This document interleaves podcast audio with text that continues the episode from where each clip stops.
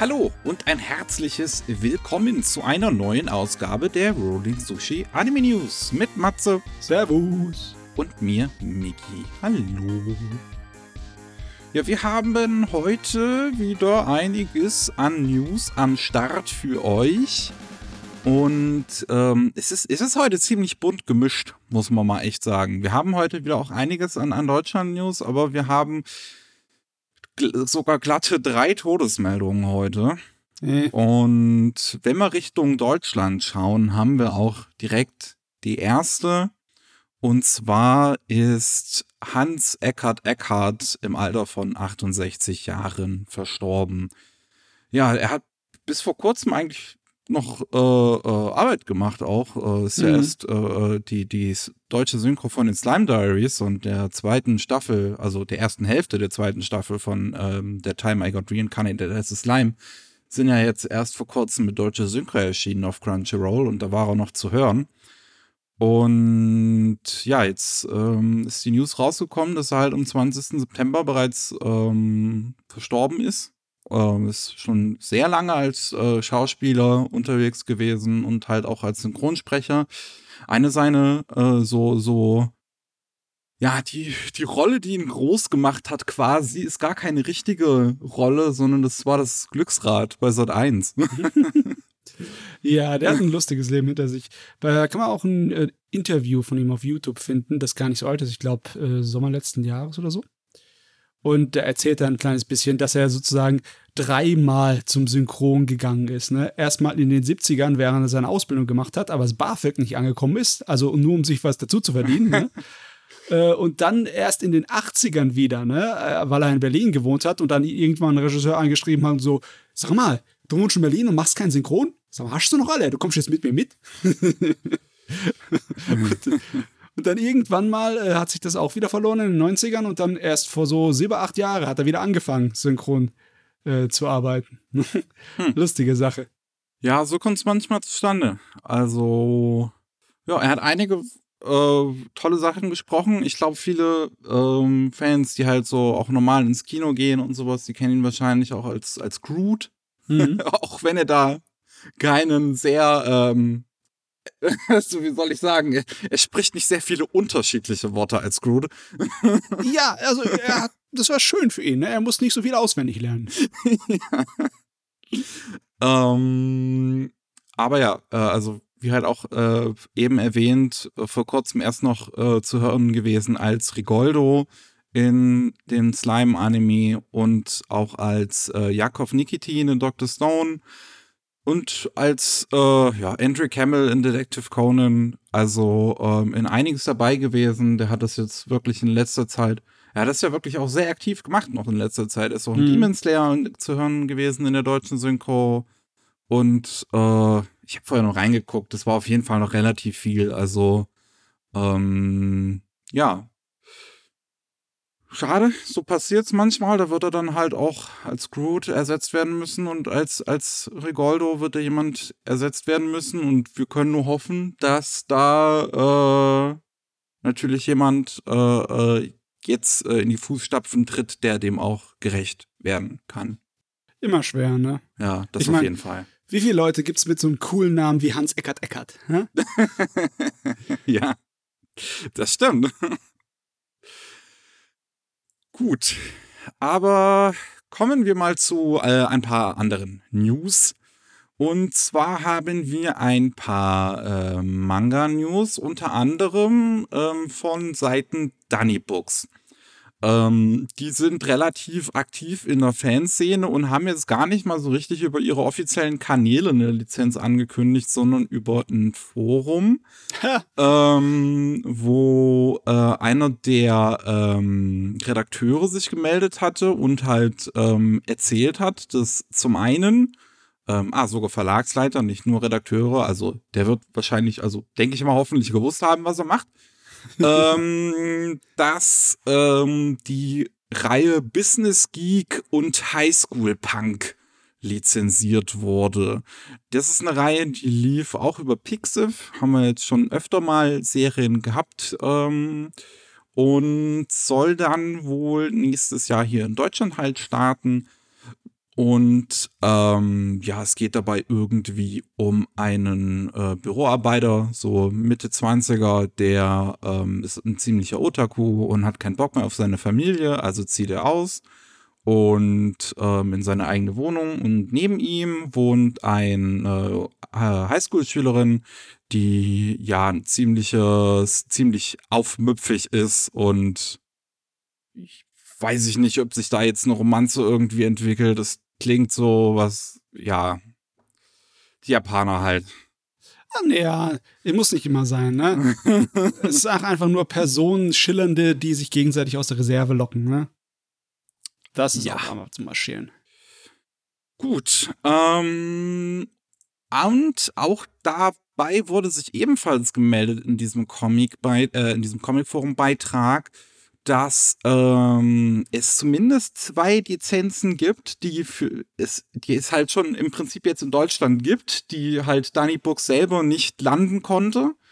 Ähm, weil halt der, der Verlagsseite darüber gesprochen hat, so was für Lizenzen er auch gerne gehabt hätte. Und ähm, das wären unter anderem Call of the Night und Miroko-chan, die wohl beide bereits vergriffen waren und halt bisher aber noch nicht angekündigt wurden. Äh, das heißt, wir wissen halt auch nicht, bei wem sie dann letzten Endes gelandet sind. Das wird demnächst wahrscheinlich irgendwann angekündigt. Ja, ja, ja. So kann's kommen, ne? Wenn er sich in einschlägigen Foren rumtreibt, dann hat er gleich mal ein paar Leaks hier veranstaltet. Ja, ich hoffe, äh, dass er sich damit in keine Fettnäpfchen gesetzt hat. ähm, auf jeden Fall, Midoko-chan ist ja ein Ding, wo es jetzt auch ein Anime zuläuft, diese Saison. Es geht halt um ein Mädel, das kann ähm, ja äh, äh, übernatürliche Wesen sehen, also irgendwie Monster und Geister und sonst was. Und was kann aber halt niemand anderes und ähm, sie versucht, diese zu ignorieren. Und bei Call of the Night habe ich es jetzt ehrlich gesagt schon wieder vergessen. Das war anscheinend nicht so besonders. Warte, lass es mich noch mal kurz googeln. Vielleicht kommt es mir dann wieder. Call of the Night Manga. Ach genau, es geht um einen Typen, der irgendwie gerne nachts spazieren geht und dann von einer Vampirin gebissen wird. Äh, ja. Yep. Äh, Sauerei, ja? So schöner Nachtspaziergang. Bin ich eigentlich auch so einer, der das gern macht? Da können die Vampire mir bloß wegbleiben. Muss ich jetzt mit Knoblauch rumlaufen oder was? Aber Ach so, du, äh, äh um, um es zu verhindern, zum Vampir zu werden, natürlich. Ich, ich dachte, ja, wenn, wenn, wenn, du bereits, wenn, wenn du dann gebissen wurdest, wird es dann schwierig. Mhm. ja, ähm, wenn wir bei Lizenzen sind, bleiben wir mal dabei. Und zwar, Peppermint hat ja jetzt letztens das Akiba Pass Fester wieder veranstaltet in der Herbstedition. Und ähm, da hat man Disk-Lizenzen angekündigt. Zum einen Kuma, Kuma, Kuma Bär. Hm. Ich hoffe, das war die richtige Anzahl an Kumas. drei Kumas. Ja, drei Stück an der Zahl. Ähm, kommt ab, Dez äh, äh, ab Februar kommt das erste Volume raus. Sind insgesamt nur zwei Volumes. Ist halt eine Serie, wo es auch mal wieder um um Virtual Reality MMO geht. Aber soweit ich das verstanden habe, wird die Protagonistin nicht so ganz reingesogen, sondern bleibt immer noch in der Realität, aber sie, sie, sie kriegt ein Bärenkostüm in diesem Spiel geschenkt. Und am nächsten Tag, wo sie sich einloggt, ist sie plötzlich wieder Level 1 und hat aber irgendwelche besonderen Skills und ist irgendwie gezwungen, ihr Bärenkostüm zu tragen. Ach Gott, ja, das hört sich nach was einfachen Lustigen an. Ne? So wie Bofuri oder sowas, ne? So in die Richtung, ja. Ähm, und wir haben noch beide Grace of the Gods, kommt auch auf Disc raus, das ab März, ja, da ging es um einen äh, Typen, der nicht mehr so froh äh, ist im, im Leben und dann stirbt und dann kriegt er eine Slime-Farm, als, als wäre der Slime Ranger geschenkt. Das ist in der Isekai-Welt. Nett gesagt, ja. Ist, ähm, er hat sich im Endeffekt zu Tode geschaftet. Ne? Ganz schreckliches Opfer der japanischen äh, Arbeitsgesellschaft. Hm. Und ja, eigentlich wird er ja von den Göttern dahin geschickt, damit er sich jetzt mal erholen kann. So sein, seine Belohnung für sein ganzes Leiden, so ein bisschen karmisch, ne? Aller Buddhismus. Und der macht wirklich zwei Jahre lang einen auf Einsiedler da in der Fantasy-Welt. Aber irgendwann mal wird es ihm langweilig und dann muss man natürlich doch sich mit Menschen abgeben, ne? Oh nein. Das war ganz nett, das Ding. Jo. Und wenn es um ältere Lizenzen geht, dann ist das jetzt auch ähm, ich, äh, rausgekommen in der neuen Ausgabe der äh, Animania, steht es, glaube ich. Genau, das ähm, Anime House Gigitsune lizenziert hat. Gingitsune. Ist ein älterer Anime Ah, aus okay. 2013, ähm, den man auch eigentlich schon anscheinend noch bei Crunchyroll gucken konnte die ganze Zeit. Hat nur irgendwie keiner gewusst, ich zumindest nicht. Ähm, und den will, ja, ähm, Anime House in einer Komplettbox anscheinend nächstes Jahr rausbringen. Und da geht's irgendwie halt um ein Mädel und ein äh, äh, Fuchsgott. Und der Fuchsgott kann irgendwie die Zukunft gucken und die beiden haben so eine besondere Freundschaft. Hm. Also, ich kenne den Titel, aber ich habe den Anime auch noch nie gesehen. Ich auch nicht. Jo. Haben wir das durch? Was haben wir noch Besonderes? Ja, dann haben wir eigentlich nur noch Crunchyroll übrig. Zum einen gibt's mal wieder äh, Fairy Tale. Da könnt ihr jetzt aber zumindest, also bisher gab's ja die erste Staffel, die ersten 175 Folgen nur auf Mhm. Deutsch. Jetzt gibt's sie auch alle im Original mit Unterton und wie immer ist halt von der zweiten Staffel wieder 50 neue Folgen rausgekommen. Ähm, und Battle Girl High School kann man sich jetzt angucken. Weiß ich, ehrlich, sagt mir ehrlich gesagt nix. Ah, es sagt mir irgendwas, aber mir fällt nicht mehr genau ein, warum ich das kenne. Äh, es ist aber normal, weißt du, ich bin angezogen von äh, Menge hübschen Mädels mit riesengroßen Waffen und Schwertern und Zeugs. Okay. Ich, ich, ich verstehe, ich verstehe. Ja, ich meine, man muss ehrlich sein zu sich selber. Ja, und dann noch eine etwas besondere News. Normalerweise reden wir ja hier, wie gesagt, nicht über Simulcasts, aber das hat dann doch relativ viele überrascht, ist, dass Crunchyroll jetzt in der nächsten Saison die zweite Staffel von Demon Slayer zeigen wird. Das lief ja die erste Staffel bei Wakanim. Bisher gibt's die erste Staffel auch immer noch nur bei Wakanim, bei Crunchyroll nicht. Von Seiten Wakanim habe ich auch bisher noch nicht gehört, ob da jetzt überhaupt die zweite Staffel laufen wird und ob das dann auf beiden Seiten laufen wird oder ob es jetzt doch nur bei Crunchyroll läuft. Wovon ich ehrlich gesagt kein Fan wäre. Bei, es kann, die zweite Staffel kann ja gerne bei Crunchyroll laufen, solange sie auch immer noch auf Wakanim läuft, weil das, ich finde halt, das Problem wäre halt, es wäre einfach richtig scheiße, wenn Ja. ähm, man zwei unterschiedliche Services abonnieren muss, um eine Serie zu gucken. Ähm, ja, aber wer halt bereits Crunchyroll hat und Wakanim sich nur, keine Ahnung, unregelmäßig oder so holt für irgendeinen Kram, der braucht jetzt auf jeden Fall nicht nochmal Wakanim zu abonnieren, um dann die zweite Staffel von Demon Slayer zu gucken, über die wir gleich auch nochmal ein bisschen sprechen, weil da sind ja nochmal ein paar interessante News zu rausgekommen. Jo, Ja. das ist fein. Gut. Ich glaube, genau. Deutschland haben wir damit durch. Wir kommen mal dazu, was für neue Anime angekündigt wurden. Und ich meine, wie kann es anders sein?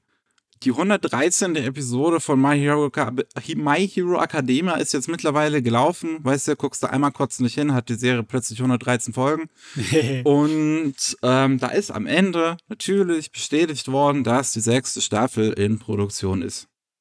Die übliche Surprise. Routine. Ne? Ich meine, das bedeutet einfach nur, dass wir keinerlei Pause haben. Keine größere Pause als sonst so. Ne? Es ist halt wieder. Die gehen in ihren Winterschlaf. Jo. Dauert jetzt ein bisschen. Normalerweise sind es ja, glaube ich, immer drei Seasons, die es Pause macht. Und dann geht's Mhm. weiter. Jo. Schön, dass solche kleinen Indie-Hits wie My Hero Academia geehrt werden. Na, also ich bin immer noch voll überzeugt von diesem System, ne? So viel besser als irgendwie so eine zähe Kaugummi-Angelegenheit aller Dragon Ball oder One Piece zu machen. Ich meine, das System finde ich auch an sich gut, aber es ist halt sehr viel Anime. Ja, guck mal, jetzt hast du wie viele Jahre Zeit gehabt, ab und zu mal eine äh, Staffel zu schauen. Ja. Weißt du, das Problem ist, umso mehr es wird, umso weniger Interesse habe ich. Ah, ja, ja, ja. Äh, schade, schade. Weil besonders Richtung Finale von der jetzigen Staffel, die jetzt zu Ende gegangen ist, wurde es sehr interessant, weil wir mal äh, nicht den Helden folgen, sondern den Bösewichtern und ihren großen Kämpfen ums Überleben. Okay. Ist auch cool. My Villain Academia. Gibt's, glaube ich, einen Spin-off-Manga, der dazu so heißt, glaube ich. Also, bin ich mir jetzt nicht sicher. Ja, ich, ich glaube, die haben sogar im, im Opening haben sie dann den Titel umgeändert in My Villain Academia, weil es halt ähm, äh, die lassen sich fünf Episoden dann nur um die Bösewichte geht. Witzig. Ayo, so gehört sich's. Jo. Dann haben wir auch noch neue News. Ähm, hier, äh, äh Netflix hatte letztens irgendwie jetzt so, so ein Special Event. Ähm, das hieß, glaube ich, To Dim. Also wie dieses also das soll, glaube ich, dieses, dieses Intro-Sound nachstellen, der bei Netflix sonst immer läuft, so wenn das N eingeblendet wird. Ach so, ja. Und ähm, als, das, als es letzten Samstag lief, dachte ich mir auch so die ganze Zeit so, to dumm? Was, was soll das heißen? So, was wollt ihr von mir? Wieso heißt es so komisch? Äh, ja, das, ich habe auch ein bisschen gebraucht, um das zu realisieren. Auf jeden Fall ist da ein neuer Anime angekündigt worden von Studio Colorido. Drifting Home, ein neuer Film, der dann 2022 zu sehen sein soll über Netflix weltweit.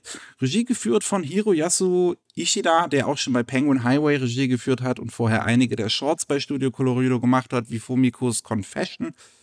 Und ähm, ich freue mich drauf, weil das könnte halt einfach geil werden. So Studio Colorido, einfach ein super tolles Studio, immer visuell wirklich eindrucksvoll. Und das hier sieht auch super interessant aus. Es geht um eine Gruppe an Kindern, die sich in einem verlassenen ähm, Haus treffen, wo früher mal ihre, ihre, ihre Wohnungen drin waren.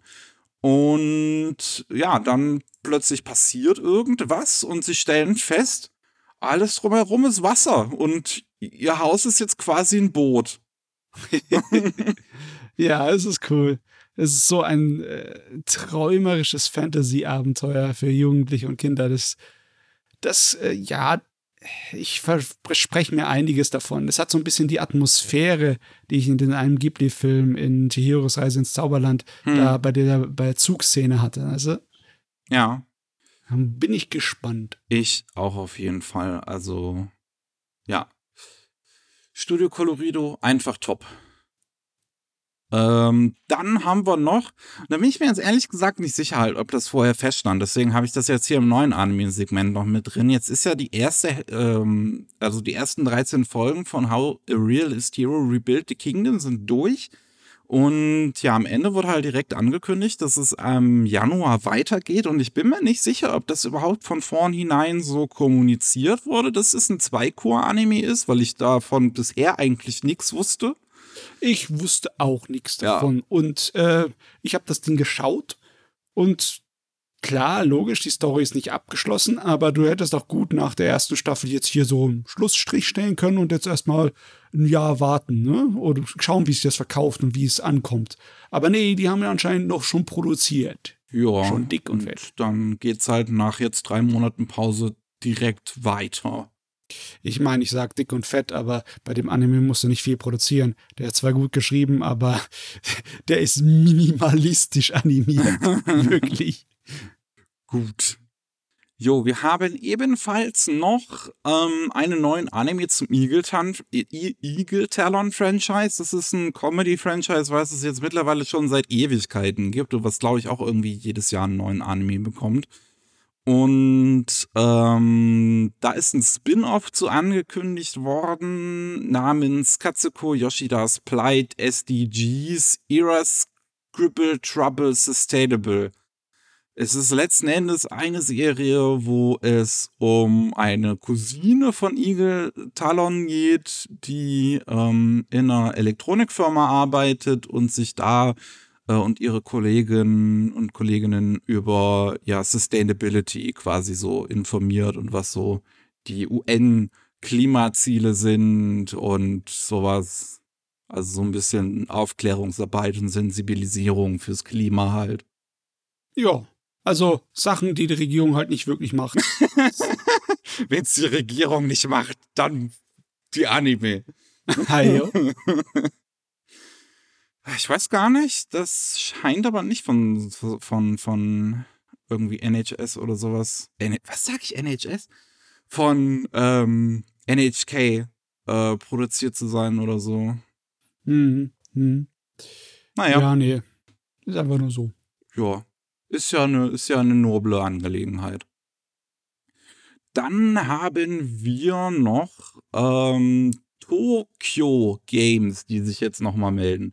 Tokyo Games ist ja ein Studio, was gegründet wurde von den Leuten hinter Danganronpa und der Zero Escape-Reihe. Und ähm, ja, da an, an verschiedensten Dingen halt arbeiten, nicht nur an Spielen, sondern auch an Anime. Akudama Drive war ja der erste Anime, der dazu dann rauskam, Ende 2019. Mhm. War das, nee, war das Ende 2020 war das sogar, hm? oder? Hm. Gott, Zeit fühlt sich manchmal komisch an. Ja, es äh, war 2020. Auf jeden Fall wurde jetzt ein, bereits ein neuer Anime von Tokyo Games angekündigt, namens Tribe 9. Ähm, und Tribe 9 ist ein Titel letzten Endes, was in einer, ja, bisschen Zukunft spielt wo es um Outlaw-Gangs geht, die ihre Angelegenheiten mit Extrem-Baseball klären. Mhm. Cyberpunk Extrem Baseball. Because why not? du weißt nicht, wie glücklich mich das macht. Das jo. sieht geil aus. Das sieht voll nach meinem Ding aus. Das ist dämlich, das ist hellig. Es erinnert mich ein kleines bisschen an Airgear von der Atmosphäre. Und ja, kannst du mir geben. Neonfarben und allem. Ja, es sieht halt wieder sehr bunt aus. Man sieht sofort bei den Character Designs, ja, das ist der Character Designer von Danganronpa. Äh, es ist auch geschrieben von dem Autor, also zumindest teilweise geschrieben von dem Autor von Danganronpa. Die Musik ist von dem Composer von Danganronpa und animiert wird das Ganze bei Lidden Films dann. Akudama Drive war ja vorher Piero. Ja, der erste Trailer geht knapp zwei Minuten lang und sieht auch nicht so schlecht aus. Ich hätte mir ehrlich fast schon fast schon mehr vorgestellt, so, also einfach noch drüberer. Aber. Du meinst, du meinst noch düsterer, oder was? Nee, einfach drüberer. Einfach, einfach. Das ist ein Setting, das, das würde man, das sollte man eigentlich Träger geben. Ach so, du meinst mit total völlig abgedreht. ja. Komplett die ganze Stadt platt machen beim Baseballspiel. ja, das wäre auch gut, ne? Hätte ich nichts dagegen. Ja, aber ja, es, ähm, bin ich auf jeden Fall mal gespannt drauf. Das wird dann halt irgendwann 2022 rauskommen. Mit gleichzeitig einem Smartphone-Spiel und einem Webtoon. Hui. Jo, was haben wir noch?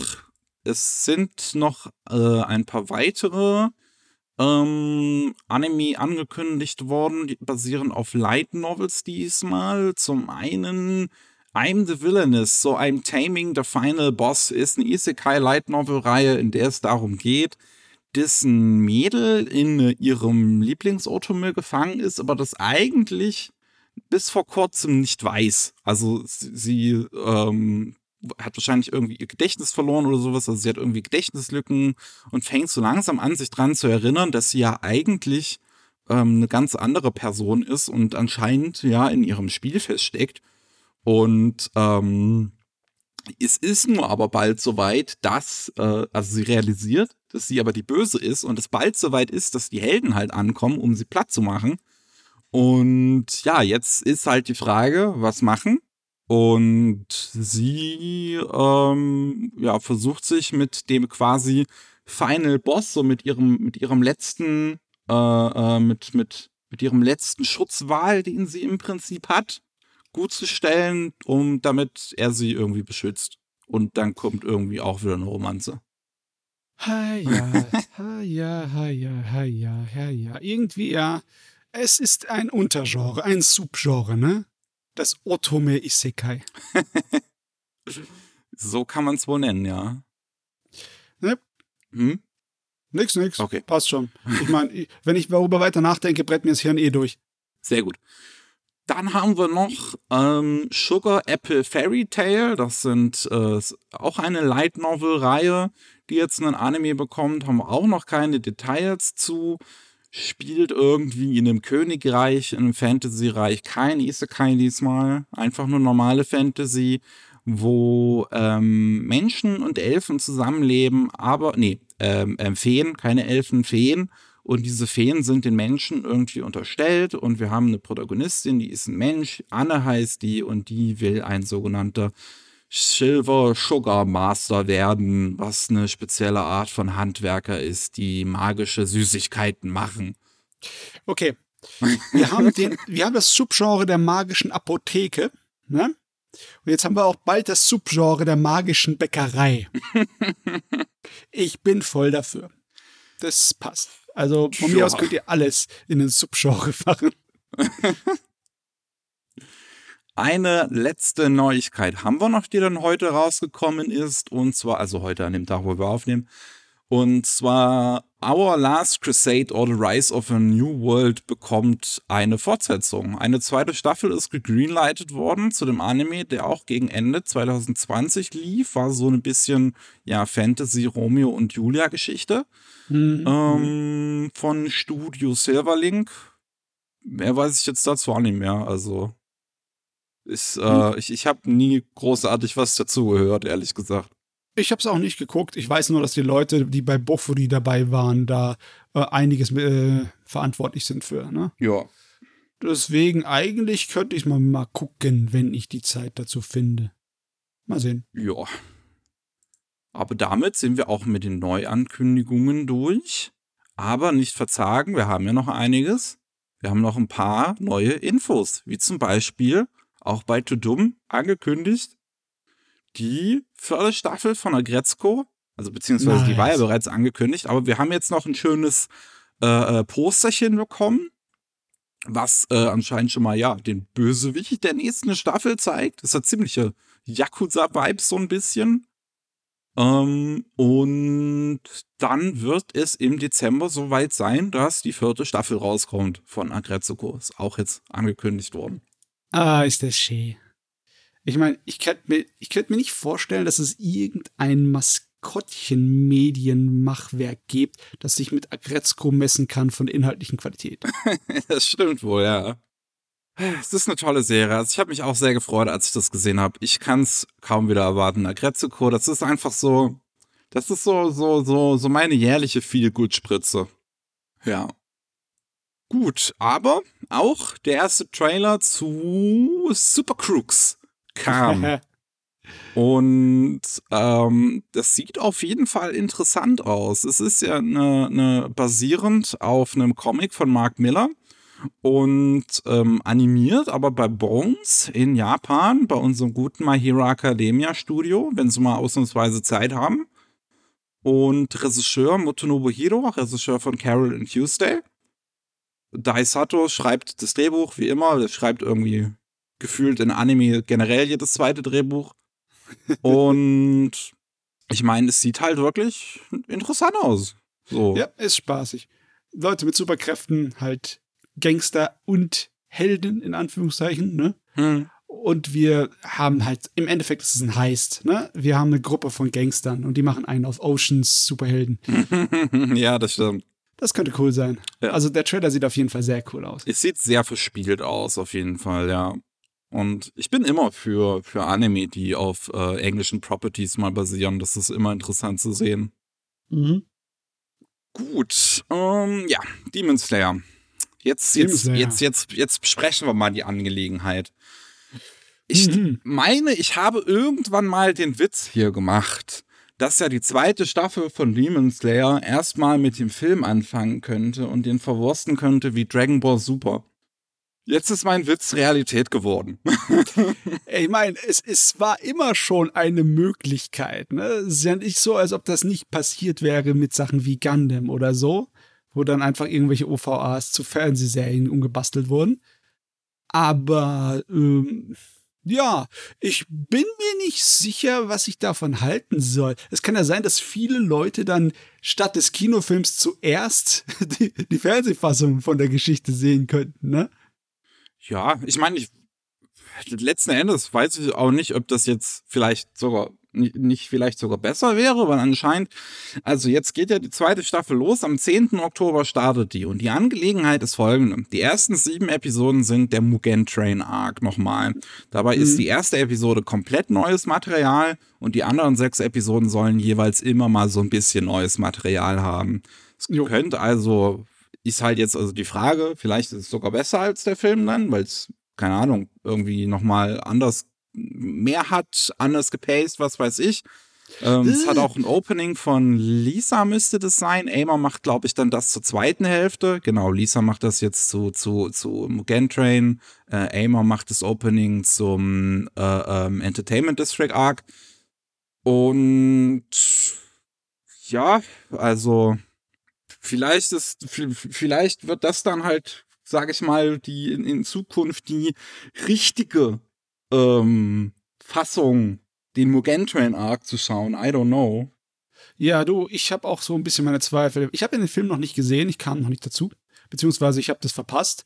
Und ähm, wenn der halt so gemacht ist, dass er als Film funktioniert, dann habe ich meistens nicht so tolle Erfahrungen damit gehabt, dass die Fernsehfassung. Ne? Ich meine, ich habe gute Erfahrungen mit, dass OVAs oder Fernsehsachen in Filme gemacht wurden. Ne? Äh, wie zum Beispiel bei Makros Plus. Ich finde zum Beispiel die Filmfassung immer noch besser als die OVA. Es ist der Wahnsinn, obwohl die so viel weglässt. Und äh, aber bei so Sachen, die dann zu Fernsehserien aufgedröselt werden, wie zum Beispiel bei Gundam Unicorn, da hat mich das gestört, weil du halt manchmal mit Gewalt irgendwo einen Schlussstrich setzen musst, damit weil die Episodenlänge halt voll war. Ne? Mhm. Und ich habe keine Ahnung, ob das funktioniert bei Mugen Train. Jo, Keine ich habe ihn auch noch nicht gesehen. Ich kann es dir auch nicht sagen. Ich finde es eine sehr interessante Entscheidung, das auf jeden Fall so zu machen, weil eigentlich, ich dachte halt, sie würden halt dann an den, an den, an den Film anschließen. Jetzt, ich meine, jetzt haben sie einen, der, der so, so, ja, ich meine, den bestverdiensten Anime-Film gemacht. Und jetzt packen sie den nochmal in die Fernsehfassung und letzten Endes könnte es in Zukunft eventuell sein, dass dieser Film dann vollkommen in, eigentlich in Vergessenheit gerät weil die Leute einfach äh, die zweite Staffel dann gucken. Keine Ahnung, ich glaube nicht. Ich glaube nicht. Ich bin mir nicht sicher, aber ich glaube nicht. Besonders, weil du müsstest ja erstmal die Fernsehstaffel äh, dann kaufen auf DVD oder so, ne? Obwohl, ja, wir sind ja auch im Zeitalter der Streaming-Dienste, deswegen, I don't know. Ich meine, es macht Sinn, dass sie die Leute äh, zur Fernsehserie hintreiben wollen, wie mit der Peitsche. Und das geht einfach, indem du dann nochmal den Kinofilm, den erfolgreichen da baust. Aber ja, besonders wenn du den Leuten versprichst, hey, neue Szenen. Huhu. Ja.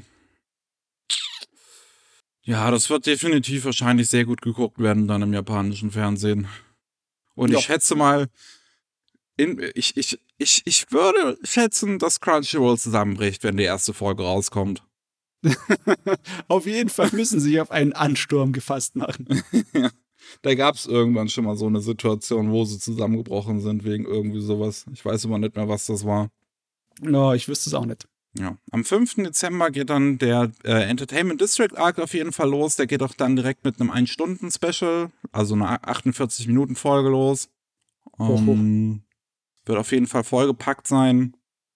Ja, ist halt, es äh, geht, geht halt jetzt weiter mit Demon Slayer. Mehr weiß ich dazu nicht zu sagen. Ich habe die erste Staffel immer nicht geguckt.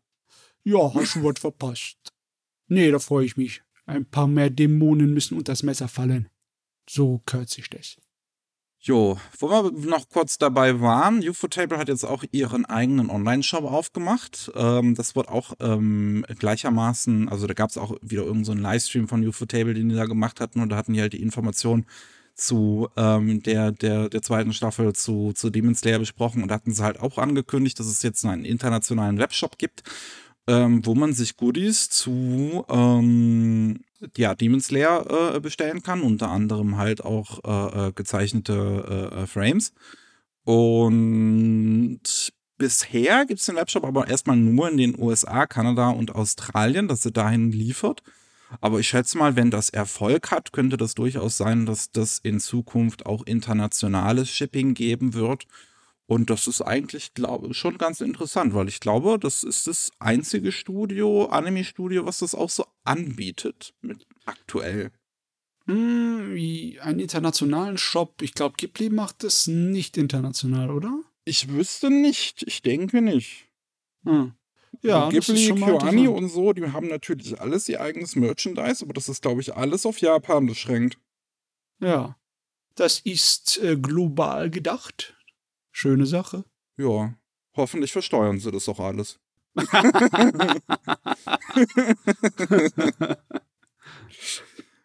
ja. Ähm, dann haben wir auch noch neue Informationen zu jetzt der mittlerweile dritten Staffel von ähm, The Irregular at Magic High School.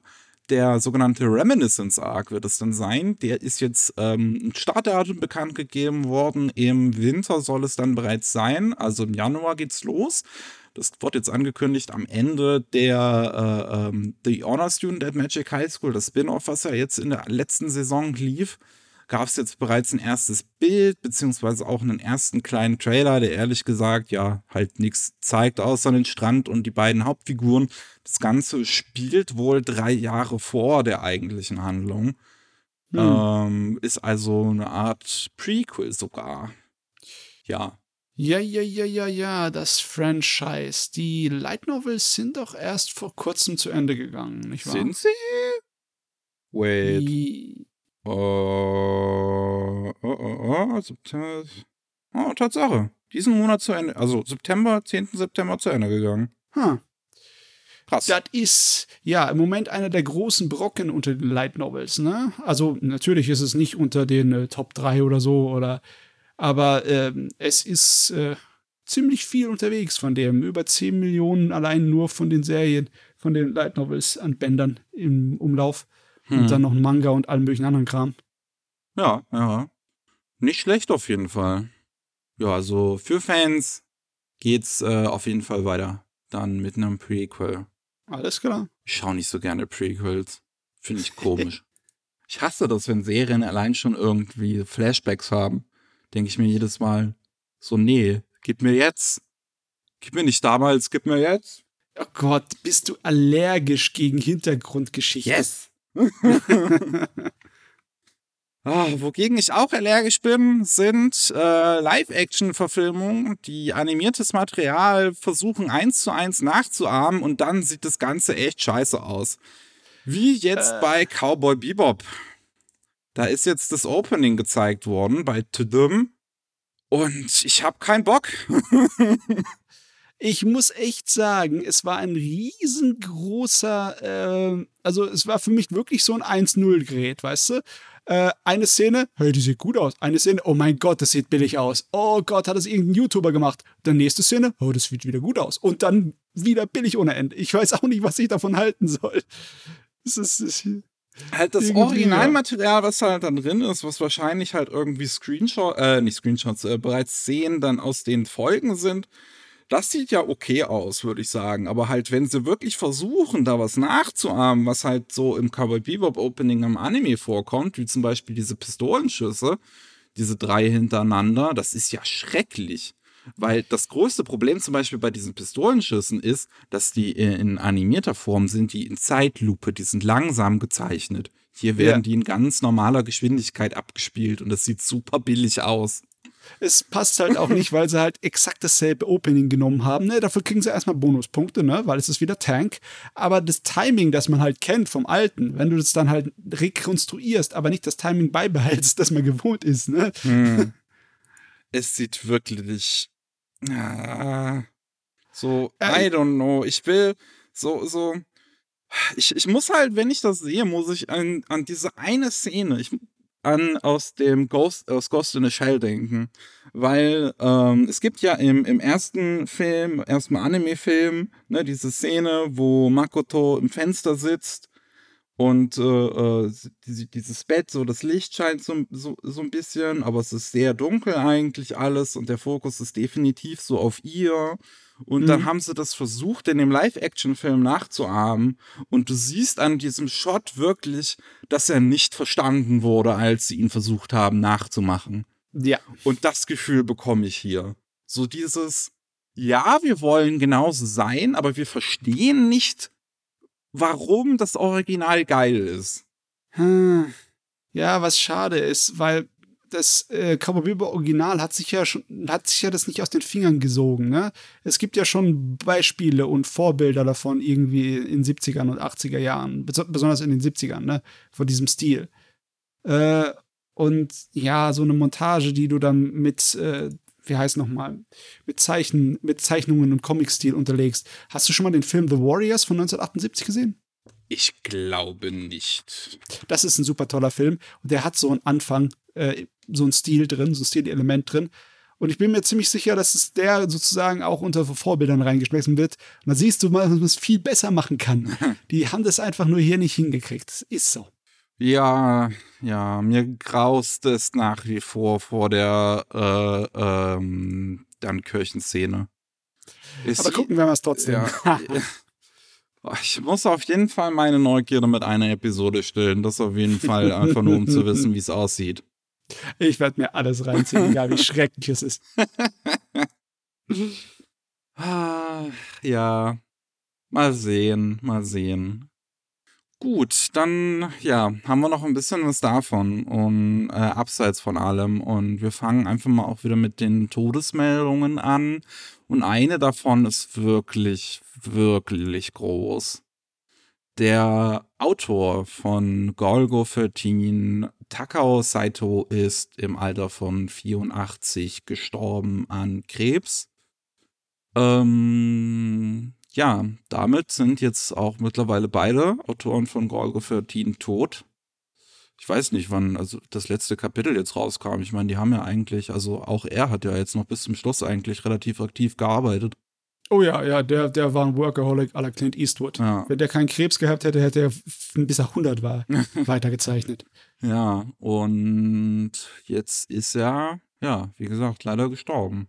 Aber es ist, äh, so geht eine Ära zu Ende. Das fühlt sich so für mich wie wirklich wie so ein bisschen, nicht ganz auf dem Level, aber so ein bisschen der japanische Stanley. Ähm, man kann es ein bisschen vergleichen. Es ist halt genauso wie Monkey Punch, der Lupin-Zeichner. Ja. Ne? Einer, der halt wie viele Jahrzehnte das geprägt hat, Mangas. Ne? Hm. Und auf jeden Fall, was er gemacht hat, das ist natürlich, er hat dafür gesorgt, dass die, äh, die Geschichte und die Welt von Gogo 13 weitergeht. Äh, das war aber auch schon, schon viele Jahre so, dass eigentlich sein ganzes Team die Golgo-Geschichten alle geschrieben und gezeichnet haben. Und er hat es dann im Endeffekt nur abgesegnet und hat äh, den Hauptcharakter gezeichnet. Das hat er sich nämlich nicht leben lassen. Und er hat natürlich auch dann immer gesagt, äh, was ihm gefallen hat und was nicht. Ne? Wenn, wenn irgendeine Szene, wer gesagt hat, äh, so will ich das aber nicht, das machen wir anders, dann Chef sagt, dann wird es gemacht. Und egal, ob zwei Stunden vor Abgabetermin ist, da habt ihr Pech gehabt. Und äh, ja, über die vielen Jahre hat er halt mit seinem Team da so eng zusammengearbeitet, dass die jetzt genau wissen, wie man Golgo weitermacht. Das ist also, der hat einen Stein ins Rollen gebracht, der wahrscheinlich nicht irgendwie enden wird. Das, das wird ewig weitergehen wie James Bond und alle anderen ja, Sachen. Ja. Das ist, das ist definitiv auch nochmal eine andere ähm, äh, äh, Situation als jetzt sowas wie Berserk oder so. Ja, Weil ja, Berserk ist, ist halt dieses eine große Epos von, von so einem Mastermind mehr oder weniger, der natürlich auch so sein Team und sein Studio hatte ähm, aber, aber so die Vorstellung, wo es hingehen sollte, die hatte halt er. Und Golgo 13 ist halt episodischer. So, da gibt es mm, halt ja, eine gewisse ja. Formel, wie du im Prinzip so eine Episode von Golgo 13 gestaltest. Ja, und ja, äh, das ist auch der Charakter, der hier ein bisschen wichtiger ist. Ne? Der Vergleich zu James Bond finde ich auch eigentlich äh, anpassend. Hm. Ne? Oder Lupin. Weil da, da kannst du eigentlich den, kannst du egal was mitmachen, Hauptsache du bleibst dem bei dem Charakter treu. Ne? Ja. Ja. Ah ja. Ich bin, also ich finde es zumindest noch schön, dass er das mitgekriegt hat mit dem Rekord dieses Jahr. Ja. Also mit dem, äh, dass das Gorgo 13 zum längsten Manga geworden ist mit, mit 201 publizierten Bänden. Ja, das war doch so, oh, ich fand das so abgedreht. Also den zweiten, äh, hundertsten Band erreicht hat, ne, und eigentlich schon eingetragen wird, so als hier, hm. du bist jetzt genauso lang wie der längste andere Manga, dieses Kochikame, hm. Polizeikomödie. Dann hat der Kochikame Autor gesagt, ach, ich mache so einen kleinen extra Spezialband, den ich noch rausbringe. Das ist für 201. Und dann so hier gleich Golgo Aufholjagd. Ihr Schweine, ihr Schweine, ich hole mir den Rekord zurück. Ja, das 202. Volume ist jetzt am 6. September rausgekommen. Also, mhm. er hat wieder einen draufgelegt. Das hat er wieder mitbekommen, zumindest. oh Mann. Ach ja. Ist auf jeden Fall. Ja, also auf, ich, ich, ich ich tue mich immer so schwer mit solchen Todesmeldungen. Ich weiß nicht so ganz, was ich sagen soll. Weil ich, ich, Ich find's auf jeden Fall halt cool, so was er so in seinem, mit seinem Lebenswerk halt gemacht hat, weil das ist schon einfach so 50 Jahre Gorgo 13 musste halt erstmal durchziehen. Ah ja, oh wow. Kann ich mir gar nicht vorstellen, irgendwas für 50 Jahre zu machen. Ja. Der Wahnsinn. Das ist mehr als die Hälfte seines Lebens. Ha. Dann haben wir noch ähm, einen weiteren Tod zu verzeichnen, und das auch einen ziemlich legendären eigentlich. Ähm, Eiichi Yamamoto war der Regisseur von Kimba, der weiße Löwe, 1001 Nacht, ähm, Episode Director vom ersten Astro Boy ähm, und auch Regisseur von Cleopatra und Belladonna of Sadness. Also von wirklich ähm, ja, gewissen Meilensteinfilmen in Anime allgemein. Den Meilenstein. Ich meine, Astro Boy war der erste Anime im Endeffekt, ne? Also zumindest das, was wir als heute als Anime kennen. Das schon, ja, ja. Ja. Und äh, auch seine Filme, dieses äh, Thousand and One Nights und äh, Sadness of Belladonna und Cleopatra, das waren die ersten japanischen Animationsfilme, die Erwachsenenthemen in so einer Art und Weise angesprochen Ja. haben. Ne? Deswegen, ja, boah, ähm, allein für Kimba der weiße Löwe, allein das macht ihn unsterblich in gewisser Weise. Ja. Ja, das ähm, lebt ja heute in einem anderen, mit einem anderen Namen äh, sozusagen immer noch. Oh Mann, Äh, da muss ich eigentlich auch mal reingehen. Ich müsste eigentlich auch mal in die Original Kimba der weiße Löwe Serie reinschauen. Von 1965, meine Fresse. Ja. Es ist krass, dass er danach eigentlich gar nicht so viel da noch gemacht hat, nach äh, Belladonna of Sadness. So ein bisschen halt an ein paar Sachen mit rangearbeitet, wie der äh, Urotsuchi. Oh, Urotsuchi. Oh Gott. Matze, bitte. Oder Skidosi. ja, an der Reihe mitgearbeitet, so. Aber abseits davon eigentlich gar nicht so viel. Ja, ich meine, klar, muss nicht immer nachvollziehbar sein auf den ersten Blick. Der kann ja auch in anderen Bereichen von Film und Animation gearbeitet haben. Hm. Ne? Muss nicht unbedingt hinter auf dem Regie Regiestuhl gesessen haben. Ne? Ja, Wer weiß. Ich meine, wenn man nachsieht, findet man bestimmt was, was er in seinem Leben gemacht hat. Aber ähm, ich meine, die 60er Jahre reichen allein schon, ne? hat auf jeden Fall, ja, sehr wichtiges Zeug gemacht. Also das kann man ihm halt echt nicht absprechen. Belladonna of Sadness ist immer noch ein Film, der äh, heutzutage äh, ja sehr gewertschätzt wird und das kann ich auch absolut verstehen. Ich habe ihn ja auch schon mal gesehen. Der ist Hm. sehr künstlerisch anspruchsvoll. Jo.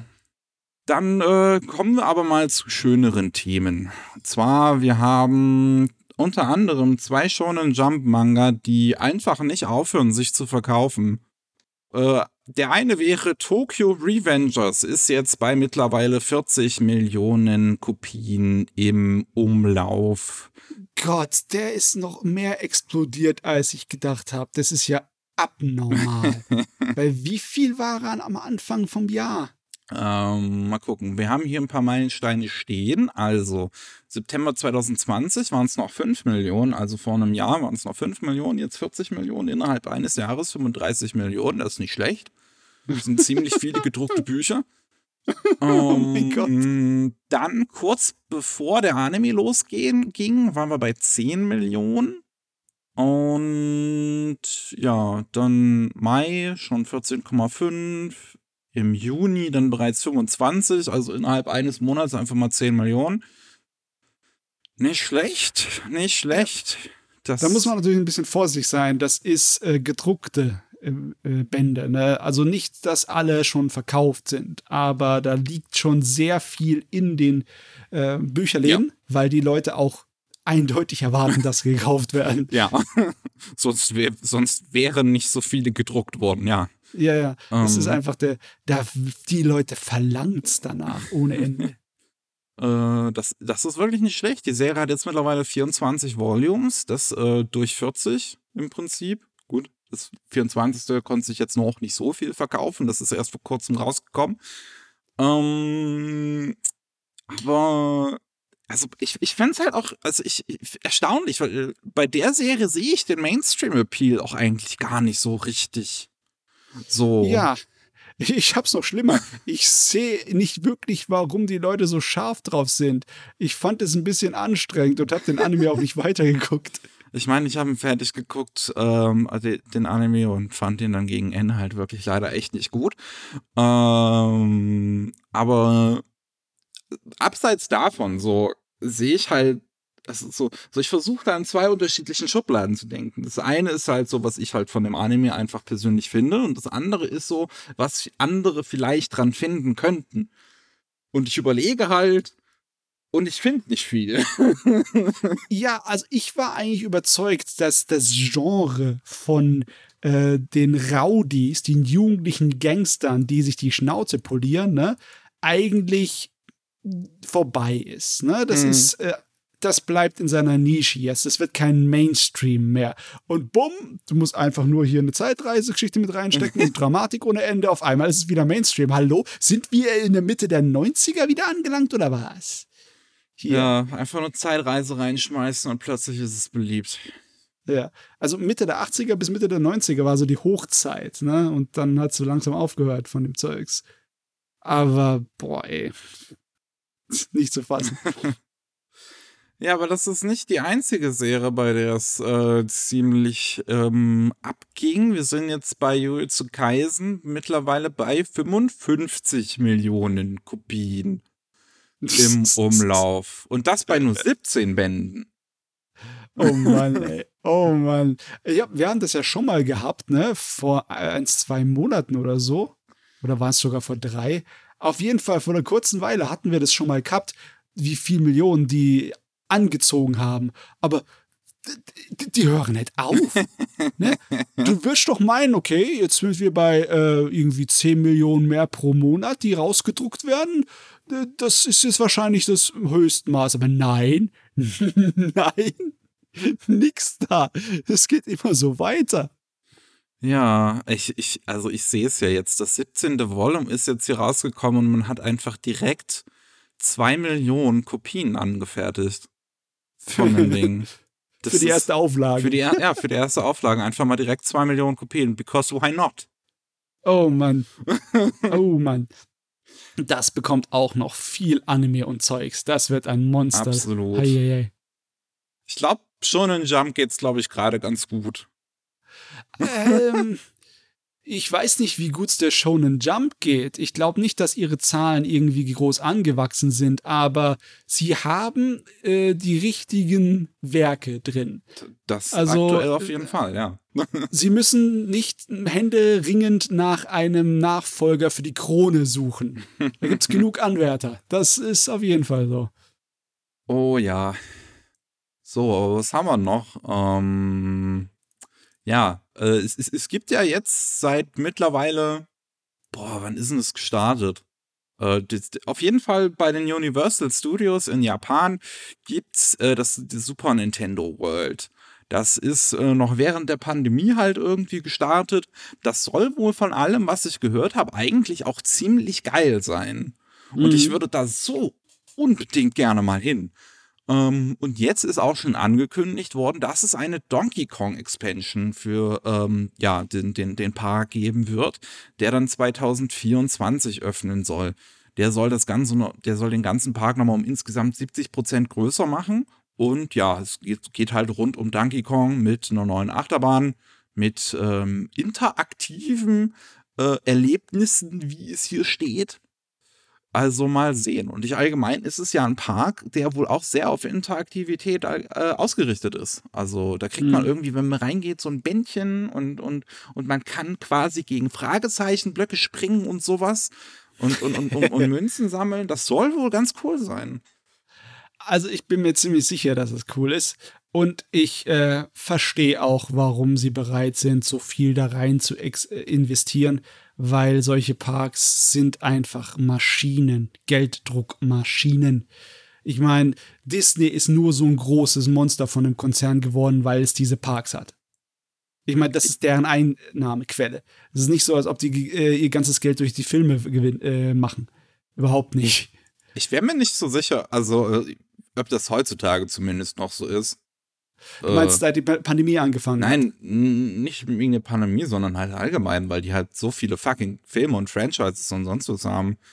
Trotzdem, äh, die Einnahmen aus ihren äh, Parken, aus ihren Disney-Parken übertrümpfen das bei Dicken. dick weit. Äh, müsste Ja. ich mal nachgucken. Ja, ist wirklich so. Ist Hammer. Okay. Das Schlackerste. Deswegen ist es auch hier äh, die bereit, da was weiß ich, wie viel Millionen reinzustecken. Ich glaube, also wäre halt wirklich die Pandemie gerade nicht, dann wäre das Ding so überlaufen einfach. Aber total. Das hätte platt gemacht. ja, ey. Jo. Oh Mann. Ich will da hin. das ist alles doof. Wieso kann ich da nicht hin? Also zumindest aktuell. Oder ich meine, wann irgendwann mal sehe ich so aus, als hätte ich Geld.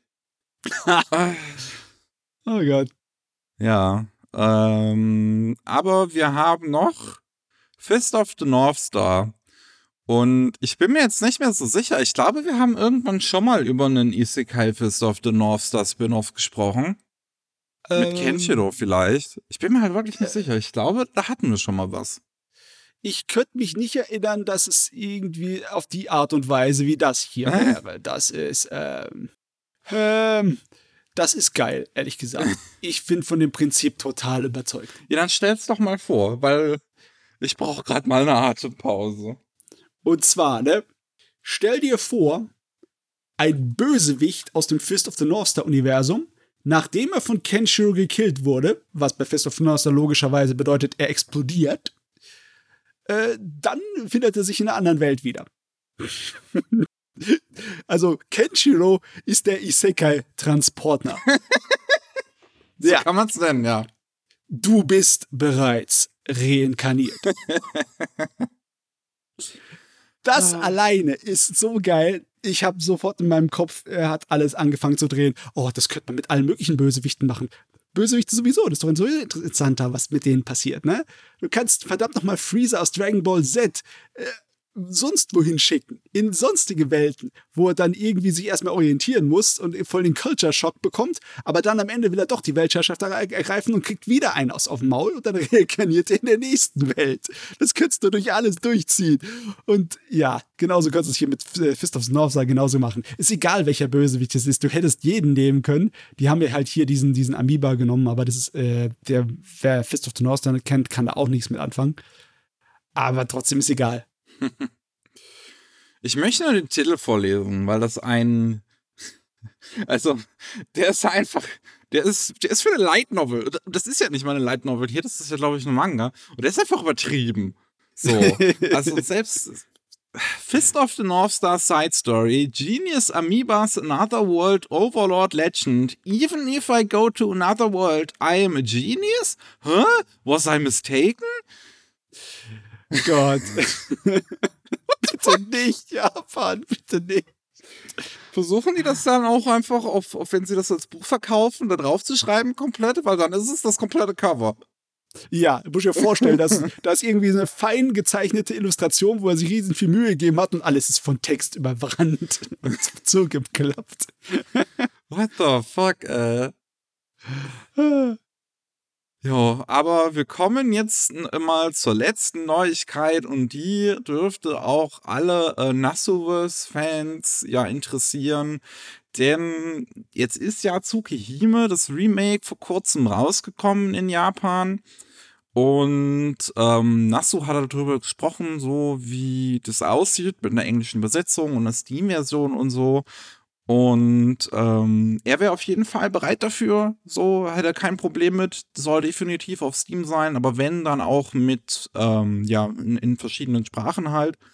Und was auf jeden Fall angestrebt wird, ist halt Englisch und Chinesisch. Ich frage mich halt, warum Chinesisch, weil ich kann mir nicht vorstellen, dass Tsukihime auf dem chinesischen Markt, also also wenn wir von Legalität in China sprechen, glaube ich nicht, dass das da durchgewunken werden würde. Eigentlich, ja, es ist zu brutal. Ja, und ähm, Problem ist wohl, dass es halt aktuell ja ähm, nicht wirklich die Möglichkeiten haben, es zu finanzieren, beziehungsweise es wäre halt auch einfach ein Arsch viel Arbeit. Ich meine, es Ja. ist ein Nasso-Werk. Das hat sehr, sehr, sehr viel Text.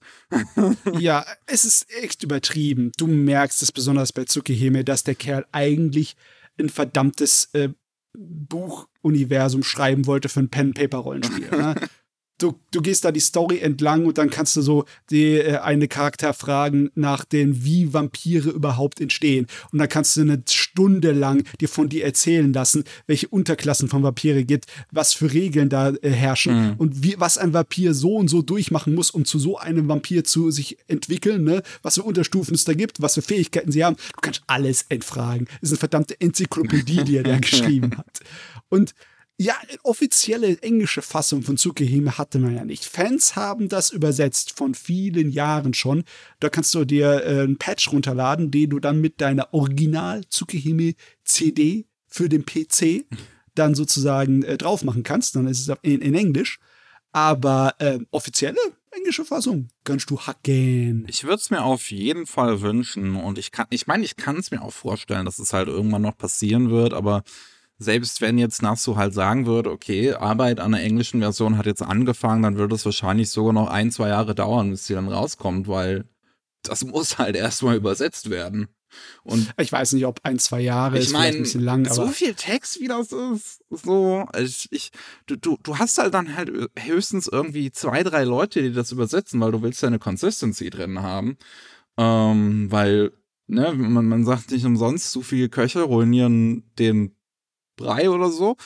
ähm, und es, ich, allgemein, was ich da schon wieder, ich, ich habe, ich folge so ein paar Übersetzern auf Twitter, so, also die halt gerade so japanische Spiele und Manga und sowas übersetzen. Und die haben sich da halt auch schon ewig drüber aufgeregt, dass es halt dieses, dieses Fanverständnis von Übersetzungen, wie dumm das einfach teilweise ist. Es gibt jetzt irgendwie so eine Gruppe, die über Twitter versucht, im Prinzip so, so, so viele Übersetzer wie möglich zusammenzusuchen, um Tsukihime so schnell wie möglich zu übersetzen. Und dann kannst du, ja, dann, dann, dann kannst du dir vorstellen, was für ein Quark dann da rauskommt, wenn dann da irgendwie 50 Übersetzer dran arbeiten die dann halt alle irgendwie einen Einsatz nach dem anderen irgendwie unterschiedlich sich untereinander aufteilen und dann ist null Consistency drin. Ja. Ich kapiere das sowieso nicht. Warum wollt ihr das tun? Geht doch zurück zu der alten Fanübersetzung. Da sind so viele Jahre an Arbeit und Mühe reingesteckt worden. Das ist ein pures Fanprojekt, weil halt die Leute, weil es da keine Möglichkeit war. Es war zu der Zeit, wo das ganze Universum vom Nasse noch keinerlei Be äh, Bekanntheit hat außerhalb von Japan, wo die sich da dran gesetzt haben. Äh, das ist definitiv gut genug übersetzt, um als Basis zu nehmen für Fans, ja? Warum wollt ihr das von vorne anfangen? Seid ihr Plet oder was? Ah. Ich bin sowieso sauer, was das Ding angeht, ja? Hast du gesehen, dass sie zu dem Remake ein Opening gemacht haben hä? von äh, UFO Table? Ja. Diese Schweine, es sieht so gut aus. Es ist einfach nur wieder Salz in der Wunde nach allen, die nach einem Re äh, Anime-Remake zu Tsukihime schreien. Aber echt, ey, es ist unfair. äh, ja. ja. Aber das neue Melty Blood ist da jetzt auch rausgekommen. Das gibt es zumindest bereits auf Englisch, aber das hat ähm, nicht so viel Text. nee. Nee, nee, nee, nee. Obwohl, äh, hat auch mehr Geschichte als dein durchschnittliches Prügelspiel. Das stimmt wohl, ja. Ich wünschte, ich könnte Prügelspiele. Das sieht nämlich eigentlich ganz cool aus. Gut, wir sind damit durch für heute.